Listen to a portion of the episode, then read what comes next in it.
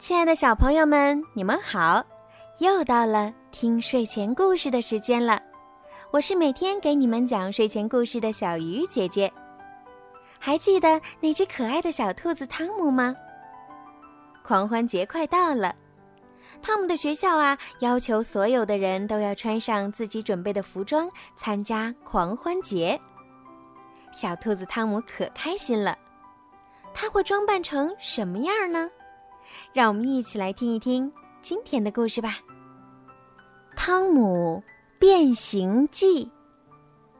今天放学前，老师给每个孩子发了一张通知书，让转交给家长。原来，狂欢节快到了。妈妈，妈妈，星期六所有的人都要穿上自己准备的服装参加狂欢节。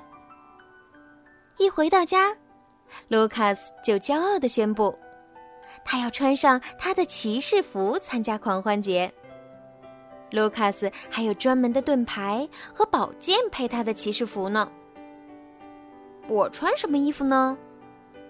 突然，我有了个好主意。我有一套海盗服，穿上它，我就变成人人都害怕的海盗汤姆了。我记得海盗服就放在玩具柜里。找到了，你扶好我啊，卢卡斯。可是，当大家看到我穿上海盗服的时候，都笑了起来。我的海盗服实在是太小了。汤姆，我知道你肯定还有其他的主意。我可以装扮成佐罗，戴上黑色的眼罩。这样所有的人都认不出我，或者扮成马戏团的小丑也不错。不对，我要变成罗宾汉，手上还要有一副弓箭。要不我扮幽灵吓吓老师怎么样？搞什么，伊娜？只有女孩子才会扮金龟子。其实西部牛仔也不错，头上戴顶帽子，腰里扎上粗粗的皮带。有了，我可以装扮成印第安人的首领。看，就像这本书上的一样，帽子上插着各种颜色的羽毛，身上还画着奇怪的图案。我对妈妈说：“今天是星期三，妈妈带我一起去买做印第安人服装需要的各种材料。妈妈，这种红色的丝线可以用来做衣服上的流苏。”做衣服可真是件麻烦的事情。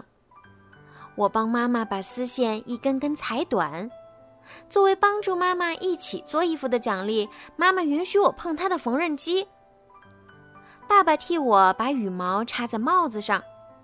行了，我的印第安人首领。今天是狂欢节，我小心翼翼地穿上我的印第安人衣服，生怕把它弄坏了。希望雨果今天扮的是西部牛仔，这样我们就可以玩印第安人对牛仔的打仗游戏了。让我觉得最酷的，就是我这套服装边上的红色流苏，太棒了。妈妈替我化了妆，不一会儿，我的脸真的变成印第安人那样的棕色了。妈妈还在我的脸上画了很多条杠杠，看上去好玩极了。走进学校的时候，我紧张极了。看到老师的头上戴了顶十分滑稽的帽子，我觉得很好笑。雨果真的扮成了西部牛仔，酷！阿蒂尔和安娜图尔都扮成了佐罗，简直跟双胞胎一样。卢卡斯的骑士服的确很神气。汤姆，雨果说。印第安人和牛仔老是打仗，不过每次都是牛仔赢。不对，印第安人比牛仔厉害，而且印第安人跑得最快。这不是罗宾吗？为什么你什么都没有装扮？我问他。因为我根本就不喜欢把自己扮成这个或那个。老师把所有的同学叫到一起拍合影。我把右边的位置留给卢卡斯，因为他是我最好的朋友。左边的位置给雨果，因为我是印第安人，他是西部牛仔。我们在老师的带领下走上大街参加游行。妈妈拿着相机给我拍照，这样我的相册里就多了一张印第安人首领的照片。所有的人都注视着我们，我感到很自豪，把身体挺得笔直，让大家都能看到我头上的羽毛。接着，大家互相撒起了五彩纸片，以示庆祝。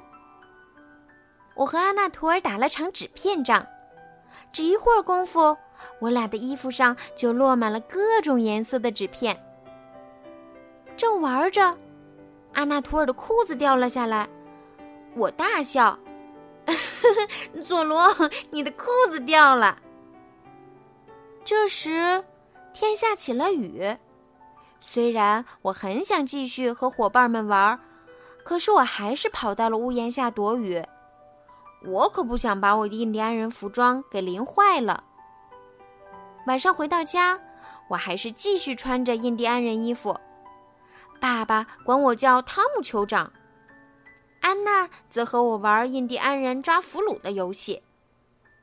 今天晚上，我要睡在温暖的印第安人的帐篷里。手电筒的亮光会帮助我赶走周围的野兽。好了，小朋友们，今天的故事就讲到这儿了。不知道你们有没有参加过什么节日的经历呢？比如万圣节的时候，每个人也都可以装扮成自己喜欢的样子。那么你们曾经装扮成什么样了呢？可以让爸爸妈妈帮忙在故事下方留言告诉小鱼姐姐，小鱼姐姐非常想听到你们的分享哦。如果你们觉得我的故事非常好听，可以把我的故事分享给更多的好朋友，让大家一起来听故事吧。好了，宝贝们，晚安。